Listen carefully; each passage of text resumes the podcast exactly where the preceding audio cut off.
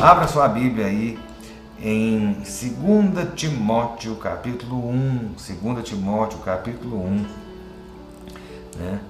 E eu quero falar um pouquinho com você, uma palavra de fé para o seu coração hoje. Eu quero lembrar você que ainda não acabou, ainda não acabou a sua jornada, ainda não acabou a sua caminhada, os seus sonhos ainda não acabaram, a sua vida não acabou, né? os planos de Deus não acabaram sobre você, o sonho de Deus ainda não acabou, ainda tem muita coisa aí pela frente. Né? Você ainda está na pista, você ainda está correndo e o Senhor ainda tem algo na sua vida. Creia nisso. Eu quero falar com você isso hoje. Eu não quero que você venha a, a, a se desanimar.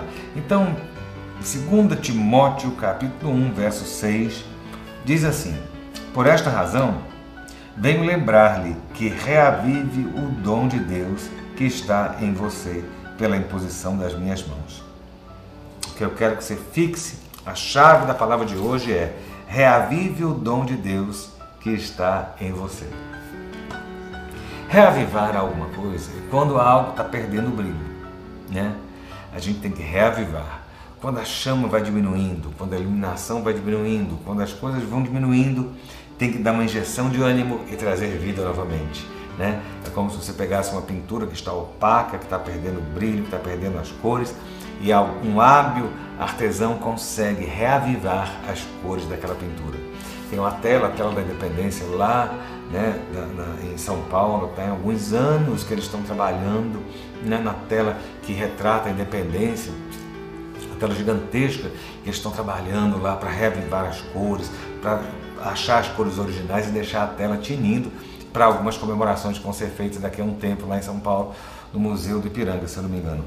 Ou seja, Paulo está virando para Timóteo e fala assim: reavive né? reavive o dom de Deus que há em você. Né? Por quê? Porque talvez o dom pudesse estar perdendo um pouco o brilho. Por que estava perdendo um pouco o brilho? Eu pergunto a você: o fim chegou? Por causa da epidemia, o fim chegou? Você acha mesmo? Porque nessas crises que a gente tem, sempre vão haver, sempre vai haver profetas dizendo que o Apocalipse está se cumprindo nesse momento, que Jesus está voltando amanhã. Não é isso que você já ouviu? Eu não estou dizendo que Jesus não está voltando amanhã. Jesus está voltando. Eu não sei como, eu não tenho como, eu não sei quando, e eu não sei precisar os tempos quando ele vai voltar. Eu sei que tudo isso que a gente vive desde o século I, quando Jesus subiu aos céus, são prenúncios da volta do Senhor. O fato da gente estar tá vivendo o que a gente está vivendo hoje, não necessariamente a gente tem que entrar na vibe de que o anticristo está batendo na porta que o sinal da besta vai ser colocado através de um chip de vacina na sua, na sua mão, que é uma das coisas mais ridículas que eu já ouvi alguém falar. Então, assim, não vamos acreditar nessas, nessas crendices, como diz Paulo, fábulas de velhas caducas. É o que Paulo fala, essas crendices estúpidas que o povo fica passando, que a gente chama hoje de fake news. Mas nesses momentos de crise e indefinições, a impressão que fica é que o futuro, o futuro chegou. Aquilo que seria lá na frente chegou aqui. E quando o futuro chega, ele deixa de ser futuro. Né? A gente fala, a gente, olha, a gente está já com 20 anos de século 21. Né? São 2020 que a gente está vivendo. Não é tempo de dizer, nossa, porque quando porque no século 21, educação para o século 21, projetos. Não, nós já estamos no século 21. Projetos agora tem que ser para o século 22. Você já pensou isso? Né? A gente, muitas vezes, nesses momentos de crise, a paralisia, né, o momento que a gente vive, a impressão que dá é que o que era futuro foi antecipado para cá e esse futuro encerra aqui. E quando o futuro chega, a gente fica sem perspectiva de amanhã. Né? E a gente olha isso que é reticente, é uma reação natural do homem. Aquilo que você está vivendo hoje, que eu vivo hoje, a sensação de paralisia, de frustração, de planos não completados, de ser impossível alcançar o amanhã, de ser impossível reconquistar o que a gente tinha, é um negócio impressionante. Isso aconteceu em 1929, quando a Bolsa de Nova York, numa bolha, quebrou. E quando a Bolsa de Nova York quebrou, quebrou o mundo inteiro. Foi todo mundo crise financeira, não era uma crise de vírus, era uma crise financeira. As pessoas da época perderam as esperanças. Grandes empresários que eram milionários perderam toda a sua fortuna e foram reduzidos a nada. Esses homens, alguns deles, chegaram a se suicidar. Chegaram a botar fim na vida, por quê? Porque acharam que as suas vidas tinham chegado ao final. Né? A gente está vivendo hoje um momento assim. Se a gente pegar o plano Collor, já do, no, do meu tempo, né? 80, 90 por aí, 80, 89, 90, não lembro mais, esse período, né?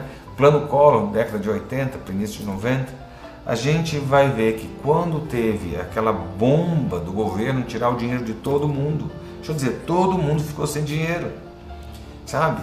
A gente viu pessoas que tinham planos, eu lembro de uma família aqui de Brasília, que o sonho deles era, na hora que o pai se aposentasse, eles estavam com dinheiro para comprar uma casa no Lago Sul. Ou seja, era o sonho mudar para uma casa.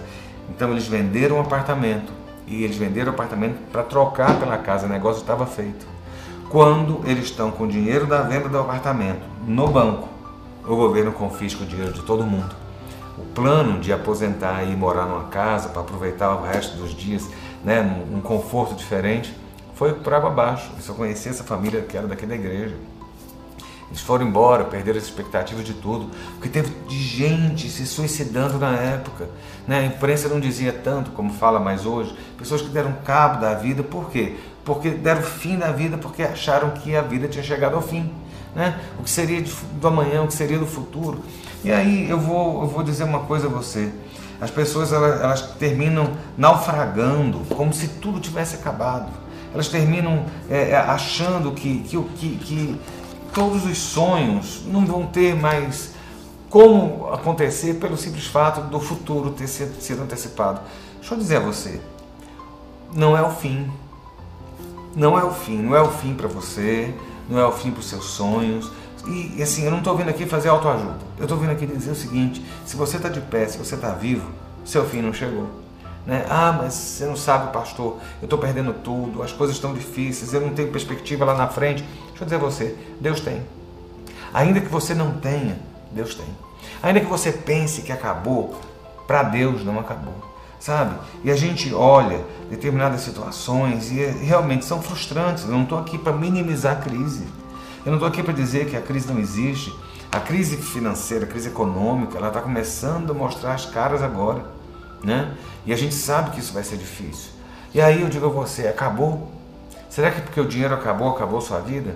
Será que uma empresa acabou, acabou a sua vida? Será que porque perdeu o emprego acabou o seu futuro? Eu estou aqui para dizer a você e lembrar a você que não. Né? Independente do diagnóstico que você receba hoje, se você está vivo, sua vida não acabou. Deus ainda tem plano, Deus ainda tem propósito. Deus pode usar todo esse caos, toda essa, essa loucura que a gente está vivendo, ou a sua própria luta pessoal, que eu não sei qual é, que pode não ter nenhuma conexão com o que a gente está vivendo de Covid, que seja uma luta pessoal sua. Deus está te deixando vivo de pé, com um motivo só: mostrar o poder dele, a graça dele, a glória dele através da sua vida. Isso é algo diferente a gente tem que começar a olhar dessa forma. Por que, que eu estou lendo? Por que, que eu li em Timóteo? Né? Paulo fala para Timóteo: reaviva o dom de Deus que está em você. Né? Paulo dá uma chacoalhada em Timóteo e fala assim: olha, Timóteo, peraí, reaviva, não entrega os pontos. Sabe por quê? Essa carta de Paulo a Timóteo é a última carta do apóstolo Paulo. É a carta que, que antecede o fim de Paulo. Paulo foi para Roma preso, mas era um preso que tinha regalias. Paulo é, era prisão domiciliar, ou Paulo estava é, cumprindo prisão em liberdade. Paulo tinha casa, tinha uma casa que ele morava. Paulo podia sair. Teve, Paulo, inclusive, pôde viajar e visitar algumas outras cidades que ele havia pregado o evangelho enquanto ele estava preso em Roma. Você sabia disso? Só que chegou uma hora que Paulo foi preso como malfeitor, como Paulo mesmo diz. Ele foi preso como malfeitor, algemas. Paulo foi trancafiado e Paulo foi tratado como um criminoso. Nesse momento, de baixa da vida de Paulo, Paulo vira e fala assim: Olha, eu estou sendo entregue como libação, os meus dias estão chegando ao fim. Os dias de Paulo estavam chegando ao fim. A carta chega a ser, essa carta a Timóteo chega a ser melancólica. A carta de, de a segunda epístola a Timóteo, ela é uma carta quase como um testamento espiritual do legado de Paulo ali para Timóteo. Né? É uma coisa muito interessante. Paulo sabe disso, seus amigos haviam largado. Paulo só estava com uma pessoa perto dele, que era uma pessoa amiga, que chamava-se Lucas. Lucas que escreveu o Evangelho de Lucas, estava com Paulo. E Timóteo continuou sendo fiel a Paulo desde o dia que Paulo encontrou Timóteo. Timóteo quem era? Um menino de 20 anos, filho de um homem grego, grego com uma mulher judia que tinha se convertido ao cristianismo. Esse era Timóteo. E Paulo, quando pega Timóteo com seus 20 anos, Paulo começa a trabalhar com Timóteo, Paulo cita Timóteo em oito cartas, Paulo cita Timóteo em Atos. Né? Há todo uma, uma, uma, um carinho com Paulo, de Paulo com Timóteo. Desculpe. Mas Timóteo, ele continua como um dos únicos e últimos fiéis escudeiros de Paulo, mesmo à distância. Né? E Paulo fala: Olha, espero que você venha, eu quero que você venha antes do inverno, porque eu preciso de roupas de frio. É isso que Paulo está falando para Timóteo. Mas Paulo vira e se preocupa com uma coisa muito mais, mais importante, Timóteo: reaviva o dom, reaviva o dom. Sabe por quê? O fim de Paulo não era o fim de Timóteo. Muitas vezes, a gente, quando está vivendo um momento de crise, a gente tende a comparar as nossas vidas. Quem que não se compara? Uma mulher compara sempre com a outra. Compara a roupa, compara se está gorda, compara se está magra. O homem compara o carro, compara o salário, compara né, outros tipos de, de situação. Mas a gente vive numa comparação. Nossa, nossa sociedade é assim. Né? A, gente, a gente se compara para tentar ter algo melhor. A gente busca, olha e fala assim: não, não estou dentro de tal parâmetro. Mas talvez esse seja um dos piores parâmetros. A gente achar que pelo fato de uma pessoa ter o seu fim, ou pelo fato de uma situação estar apontando o fim de algumas coisas, aquilo significa o nosso fim. Paulo está querendo dizer a, a Timóteo o seguinte: olha, Timóteo, você é jovem ainda. Pode estar tá chegando o meu fim. Essa é minha agrura, essa é minha via crucis, essa é minha dor, esse é o meu momento de perda, esse é o meu momento de acabar as coisas. A minha jornada termina aqui. Combati o bom combate. É isso que Paulo está falando para Timóteo. Mas Timóteo pode ser o meu fim, mas não é o seu. Eu estou aqui vindo falar para você que pode ser o fim do mundo que está acontecendo, mas não é o seu fim. Deus ainda tem algo para a sua vida, Deus ainda tem uma promessa na sua vida. E a gente às vezes acha que, que nesses momentos, quando tudo está indo de mal a pior, parece que a gente também vai ficar largado. Deus antecipou o futuro, todos os sonhos que eu tinha acabaram, Deus botou o futuro agora no meu presente, eu não tenho mais futuro, o meu fim chegou. Não, olha, pode ter chegado o fim de qualquer um mas se você está de pé, o seu fim não chegou. É isso que Paulo diz para Timóteo: Timóteo, é chegado o meu fim.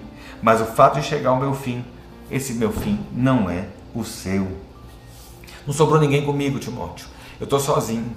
Sabe? Eu estou sendo tratado como um criminoso, algemado, com, com soldados. Só tem Lucas me ajudando. Eu não tenho nem roupa de frio. Esse é o meu fim, mas não é o seu fim, Timóteo.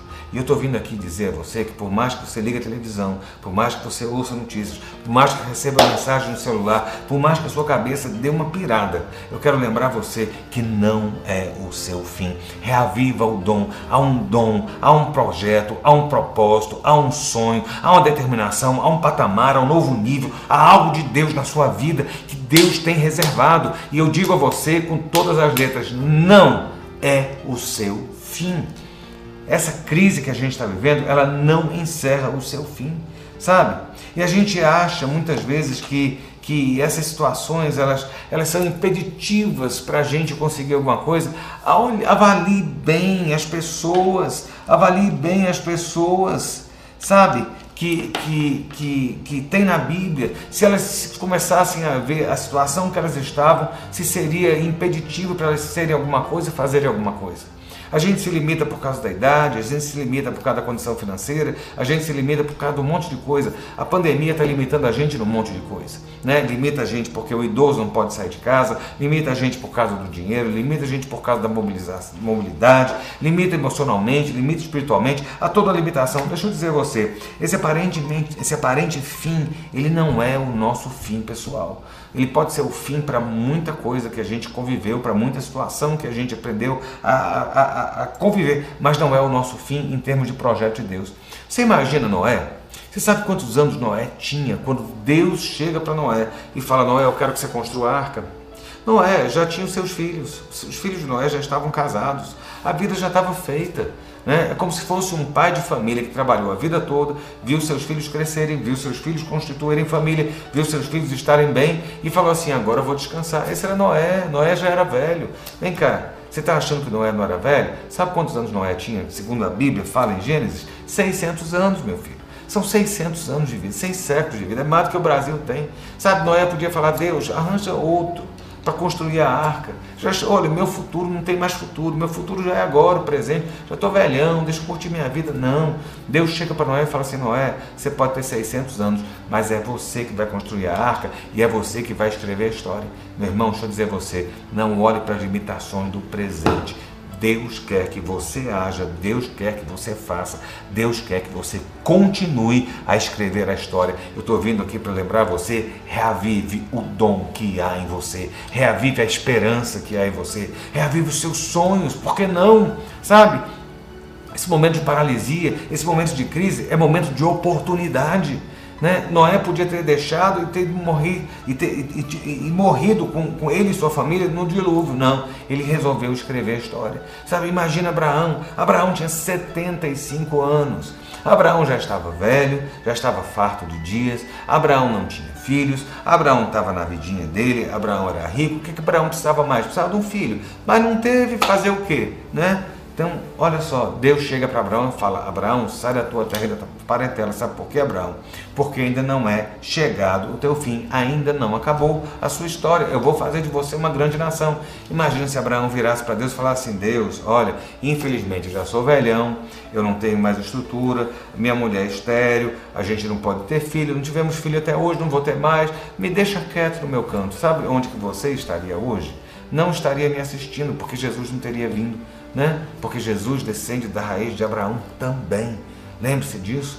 E aí a gente começa a ver que Abraão entendeu que apesar de toda a limitação que ele tinha, da esterilidade, da idade, da comodidade que ele tinha, ele, ele entendeu que Deus virou para Abraão e disse assim: Abraão, ainda não é seu fim. Eu quero fazer de você uma grande nação. E eu estou vindo aqui essa noite para lembrar você que ainda não acabou. Deus quer fazer algo grande através da sua vida. Mantenha a sua fé acesa. Reavive a sua fé hoje. Lembra Saul e Davi? Davi e Saul. Saul teve inveja de Davi. Davi casou com a filha. Saul, o rei Saul, era sogro de Davi. Davi casou com a filha do rei. Davi era um oficial do rei, Davi era alguém famoso, Davi tinha, tinha tava, tava na, na, na crista da onda, né? ele era o queridinho da, da, do momento, mas de repente Davi teve que abandonar tudo, porque Deus virou e falou assim: ó, foge, porque senão você vai morrer, Davi. E aí, olha só, imagina se Davi tivesse olhado aquela situação e falasse assim: Mas Deus, você não disse que tinha sonhos para mim, eu fui ungido rei, e agora eu estou tendo que fugir, eu estou tendo que sair em retirada e esquecer o sonho e o projeto que o Senhor tem para mim. Imagina se Davi tivesse feito isso. Né? Por quê? Porque certo dia Davi viu que, que Saul estava extremamente agressivo com ele. E ele tinha uma amizade muito grande com o príncipe, com Jonatas, que era filho de Saul. E aí eles fizeram uma aliança, e aí, com um sinal, Deus disse para Davi que Davi tinha que sair da corte, Davi tinha que sair fugido. E eu digo, aquele momento de crise pessoal de Davi era o fim. Deus estava antecipando o futuro, dizendo: Você não tem mais futuro porque o seu futuro acabou aqui. Não, Davi fugiu. Mas ele fugiu tendo a certeza de que ainda havia plano, ainda havia projeto, ele ainda ia sentar no trono. Se Deus falou, aquilo iria acontecer. Davi passou humilhações, Davi se escondeu, Davi se fez de louco para não morrer, Davi foi preso, cativo, Davi comeu o pão que o diabo amassou. Você sabia disso? Davi perdeu mulheres, filhos, depois teve que lutar para reconquistá-los todos que haviam sido levados como escravos. Né? Esse foi Davi. Imagina se Davi olhasse e falasse: Mas Deus, eu não tinha plano, se eu não tinha projeto, eu não tinha sido ungido, cadê minha coroa? Olha, na hora certa a coroa vem. Davi não desistiu. E porque Davi não desistiu, o trono e o palácio de Jerusalém estavam à espera dele. Sabe por quê? Porque ainda não tinha acabado. E eu estou aqui para dizer a você que ainda não acabou nem o sonho, nem o projeto de Deus da sua vida. A gente tende a desistir no meio das dificuldades sabe? A gente acha que as coisas não vão funcionar, né? A gente acha que as coisas vão encerrar, que olha, Deus tinha, mas Deus mudou de ideia, Deus mudou de planos, Deus encerrou por aqui, eu não fui fiel, ou eu não tive condição, ou eu não tive capacidade, ou a crise roubou a minha expectativa. E eu estou aqui para lembrar você que ainda não acabou, sabe? Sabe por quê? Porque este agora, este tempo é o seu tempo sabe? A gente tende, nesse momento da crise, largar os sonhos, mas Deus nunca aborta sonhos. Os sonhos que o Senhor tem sobre sua vida, os pensamentos que Ele tem a teu respeito, continuam valendo, independente do vírus. Um vírusinho que sejam aos bilhões, como a gente tem visto aí, ele não consegue impedir os planos de Deus sobre sua vida. Sabe? Deus não aborta sonhos. Deus não desiste de planos. Sabe? Olha, você pode pensar mil coisas. Você não é nem jovem demais e nem velho demais para viver os sonhos e os planos de Deus na sua vida. Sabe? Você não perdeu. Quero dizer a você que nesta crise agora, nesse momento, ou na crise que você esteja vivendo, ou no momento que você esteja vivendo, você não perdeu a, a janela de oportunidade que os céus abriram para você. Essa janela continua aberta. Eu sempre tenho dito, eu venho toda noite aqui para lembrar você isso, que independente da, do mundo ter parado, independente das situações estarem né, sobrestadas, paradas, letárgicas, o plano de Deus continua sendo o mesmo. Ontem eu estava pregando e Deus me trouxe algo tão lindo. Né? Este é o dia que o Senhor fez. Olha só, o mundo está parado. Se você for no aeroporto, você vai ver centenas de aviões parados nos, nos aeroportos no Brasil. Você vai ver milhares de aviões parados nos aeroportos no mundo. Se você for olhar escritórios em grandes cidades e corporações, eles estão vazios. Se você olhar os parques, eles não têm pessoas. As escolas não têm crianças. O mundo parou. O nosso mundo parou. Mas hoje de manhã, Deus resolveu rodar mais uma vez o mundo. E o mundo continuou rodando. Apesar de nós termos parado, os céus não pararam. É isso que eu quero que você entenda. Apesar da nossa aparente é, é, é, e brusca parada, os céus continuam em ação. Por isso que os sonhos de Deus continuam, por isso que os planos de Deus continuam. E eu quero dizer a você o seguinte: olha, este é o tempo de Deus para você. Este é o tempo que o Senhor tem para você. Eu não sei o que Deus vai fazer na sua vida. Eu não sei o que Ele tem reservado para você. Mas se um dia Ele disse a você que tem sonhos e planos, eu digo a você: os sonhos e planos ainda continuam acontecendo e continuam de pé. Sabe por quê? Porque ainda não acabou. E eu falo para você essa noite, como Paulo falou para Tiago certa feita, reaviva o dom de Deus que há em você, reaviva o sonho de Deus que há em você, reaviva a esperança de Deus que há em você, reaviva o plano de Deus que há em você. Sabe por quê? Porque ainda não acabou. Vamos orar? Pai, nós te louvamos nessa noite e te agradecemos. Ó Deus, todo dia a gente chega aqui para agradecer por mais um dia que o Senhor nos deu. Quando um país tem vivido crises e calamidades, temos visto o mundo convulsionando, nós estamos de pé, Senhor. Nós não sabemos se amanhã estaremos, não sabemos se dormiremos e não acordaremos, mas hoje o Senhor nos deu vida. Ó oh Deus, eu te louvo porque a tua palavra nos garante que os teus planos não são frustrados nas nossas vidas. Nenhum plano teu pode ser frustrado.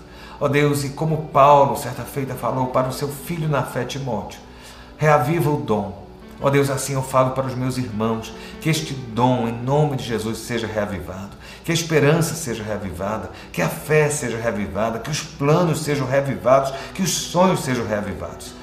Ó oh Deus, alcança o coração.